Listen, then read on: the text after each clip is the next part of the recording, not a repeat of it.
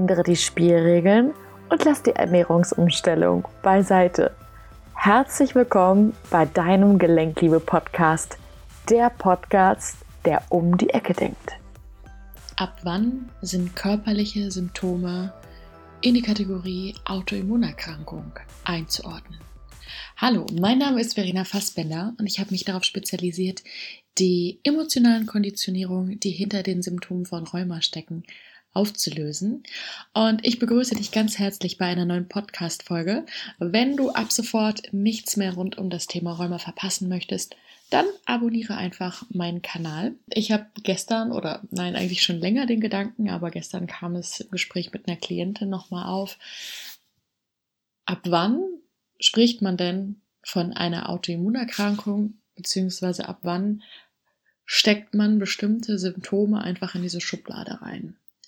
In diese Schublade, die mit ganz, ganz, ganz tiefliegenden Glaubenssätzen verbunden ist, die Angst machen, die Panik machen, die eine gewisse Hilflosigkeit provozieren, weil sie eben in dieser Schublade stecken und unter Autoimmunerkrankungen ja deklariert wird, das ist unheilbar, der Körper greift sich selber an und man muss da irgendwas nehmen, weil die Schulmedizin sich auch nicht erklären kann, warum der Körper sich da selber angreift.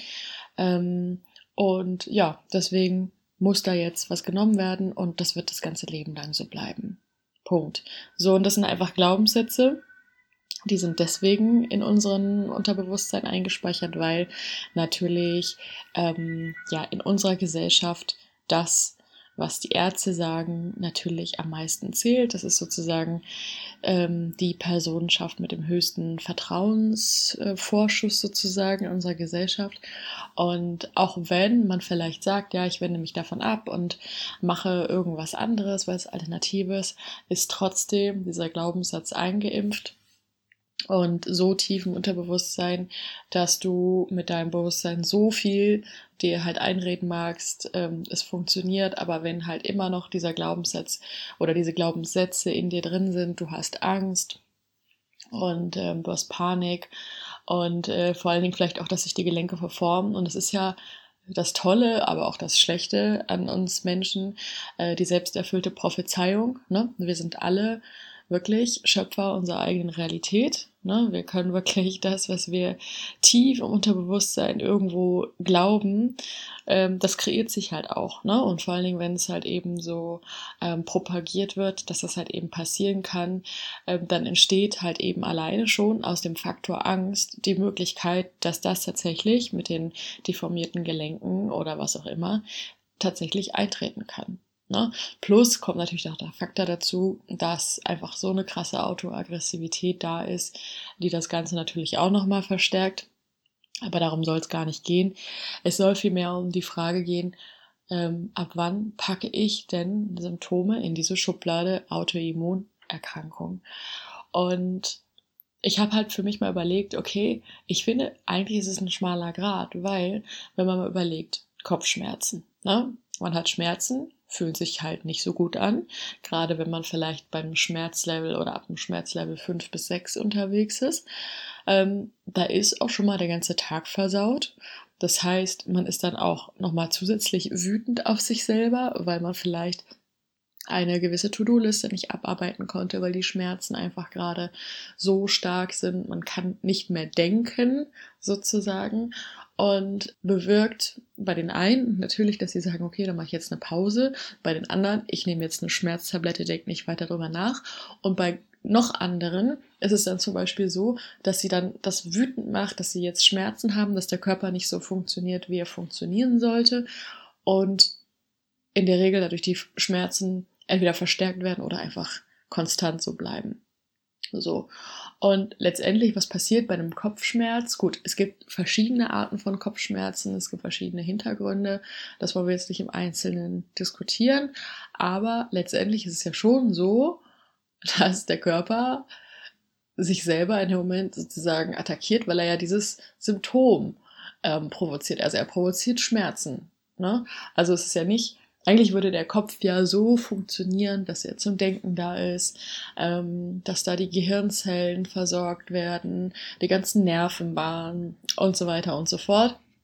Und das ist sozusagen der ausgeglichene Zustand. Dann haben wir den unausgeglichenen Zustand mit diesen Kopfschmerzen. Das bedeutet, in dem Moment greife ich mich irgendwie auch selber an. Ne? Also ich greife mich selber an aus verschiedensten Gründen. Ne? Vielleicht, ähm, weil ich einfach auch so einen hohen Anspruch an mich habe in meiner Arbeit, ähm, weil ich keine Pausen gemacht habe, weil ich jetzt schon seit beispielsweise fünf Stunden vor dem Computer hänge und mir noch keine Pause gegönnt habe und dann irgendwann der Kopf einsetzt und sagt, so, letztendlich ist es ja auch wie beim Rheuma immer ein Zeichen dafür, was zu verändern und aufzuwachen. Und dann ist natürlich immer noch die Frage, nehme ich das an oder versuche ich das zu ignorieren? Ne? Da gibt es ja immer verschiedene Kategorien von Menschen.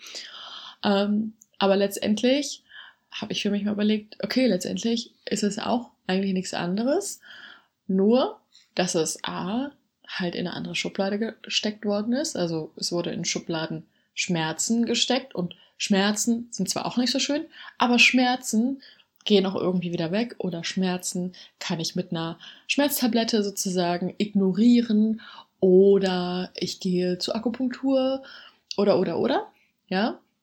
Das ist so das eine.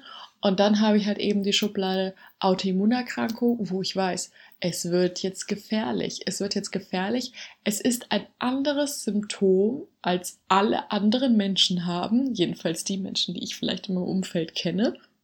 Ja, jeder kennt das halt, mal irgendwie äh, Nackenschmerzen zu haben, Rückenschmerzen zu haben, ähm, Kopfschmerzen zu haben und so weiter und so fort, wo ja natürlich auch der Körper sich selber sozusagen ja auch irgendwie fertig macht. Aber wenn dann sowas kommt, was ganz Außergewöhnliches in Anführungsstrichen, wo dann eben noch mit der Angst halt natürlich auch gespielt wird, nein, das ist nicht normal und jetzt bist du chronisch krank, das wird halt nie wieder weggehen, das ist bei dir einfach wie, als würdest du gerade zum Arzt gehen, der gibt dir eine Spritze mit einem Impfstoff und das ist dann in dir drin und es bleibt dann da und ähm, verbreitet sich und dann denkst du, okay, alles klar, das ist jetzt für immer so und ähm, es gibt jetzt keine andere Chance. Plus halt natürlich die verschiedenen Ängste, die dabei auftreten. Letztendlich ist es einfach nur immer ein Zeichen dafür, dass man ganz lange nicht auf sich geachtet hat, dass einfach bestimmte Emotionen in einem schon so lange am Brodeln sind, die man nicht wahrhaben will. Es gibt Leute, die fühlen sich halt sehr zu sich selber abgeschnitten, also die haben so ein bisschen wie so eine innere Mauer zum Beispiel ähm, und haben auch immer das Gefühl, sie fühlen nicht richtig Sie fühlen sich nicht richtig, sie fühlen andere Emotionen, die sozusagen vom Außen provoziert werden könnten, fühlen sie halt auch nicht richtig. Und ähm, das ist natürlich eine Illusion. Ne? Da ist halt eine Mauer da, diese innere Abgeschnittenheit. Und natürlich fühlt auch diese Person und zwar ziemlich stark, sonst würde sich nicht so eine Mauer bilden.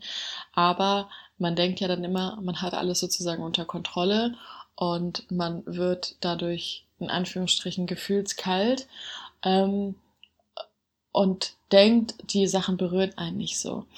Aber alleine, dass du diese Abgeschnittenheit wahrnehmen kannst, also diese körperliche Empfindung, ist ja auch schon ein Gefühl. Ne? Ähm, also das habe ich schon ganz oft erlebt, dass ähm, Leute zu mir gesagt haben, ja, sie können eigentlich gar nicht so richtig fühlen. Wenn sie dann aber mal reingespürt haben, was sie für körperliche Empfindungen haben, neben des Rheumas, das ist halt auch ein Gefühl. Es ist nur so ein Gefühl, was die meisten Menschen von uns nicht wahrnehmen können oder wollen beziehungsweise auch gar nicht wissen, dass es überhaupt sich da um Gefühle handelt, dann sich halt so gut ablenken können, so gut ihre Schutzstrategien auf Zack haben, dass sie das dann gar nicht mehr merken. Sie merken halt Gefühle oder für sie ist die Definition von Gefühlen halt, äh, ich habe einen richtigen Heulausbruch oder ich, ich habe das Gefühl, ich will halt irgendwas zerschlagen vor Wut oder ich habe Panikattacken. Das ist dann schon so, dass es wirklich schon so das Maximum erreicht ist, dass sich so viel so lange aufgestaut hat, dass es einfach irgendwo einen Kanal finden muss. Und genau das ist halt bei dem Rheuma tatsächlich auch so. Also bei den anderen Symptomen auch, aber bei dem Rheuma kommt halt eben nochmal erschwert hinzu, dass da einfach diese ganzen, ja, Glaubenssätze, die sehr behindernd leider sind, dazukommen. Ja, da kann man halt so viel Persönlichkeitsentwicklung machen, wie man möchte. Unterbewusstsein ist halt Unterbewusstsein Und das ist so viel stärker als unser Bewusstsein, mit dem wir immer denken, wir hätten sozusagen alles unter Kontrolle. Das war mir irgendwie nochmal ganz wichtig, das auszuphilosophieren. Ich finde es immer ganz spannend, also wenn ich mal so überlegt, was so passieren würde, wenn sich jeder so bewusst wäre, dass das Ganze wirklich eine emotionale Konditionierung ist und wenn sozusagen jeder diese lösen würde, dann würde ja eine komplette Industrie sozusagen gegen die Wand fahren. Das finde ich ja ganz spannend. Also in diesem Sinne ein kleiner Monolog von mir für dich und wenn du Lust hast, mich live zu sehen, ich bin am 5. November um 20 Uhr in meiner Facebook-Gruppe Räumer ändere die Spielregeln live. Also wenn du noch nicht dabei bist, dann komm gerne dazu in unsere Gruppe und dann freue ich mich, wenn wir uns sehen und du mir schon im Vorfeld deine Fragen stellen kannst in die Gruppe und ähm, die nehme ich dann einfach mit auf und gebe dir dann am 5. November um 20 Uhr eine Antwort darauf. Also in diesem Sinne, liebe Grüße. Denk daran, nichts von dem, was ich sage, ist wahr, bis es dich berührt. Ich hoffe, dass ich dir schöne und neue Inspirationen zum Nachdenken mitgeben konnte und freue mich, wenn du auch in der nächsten Folge wieder einschaltest. Schön, dass es dich gibt. Deine Verena.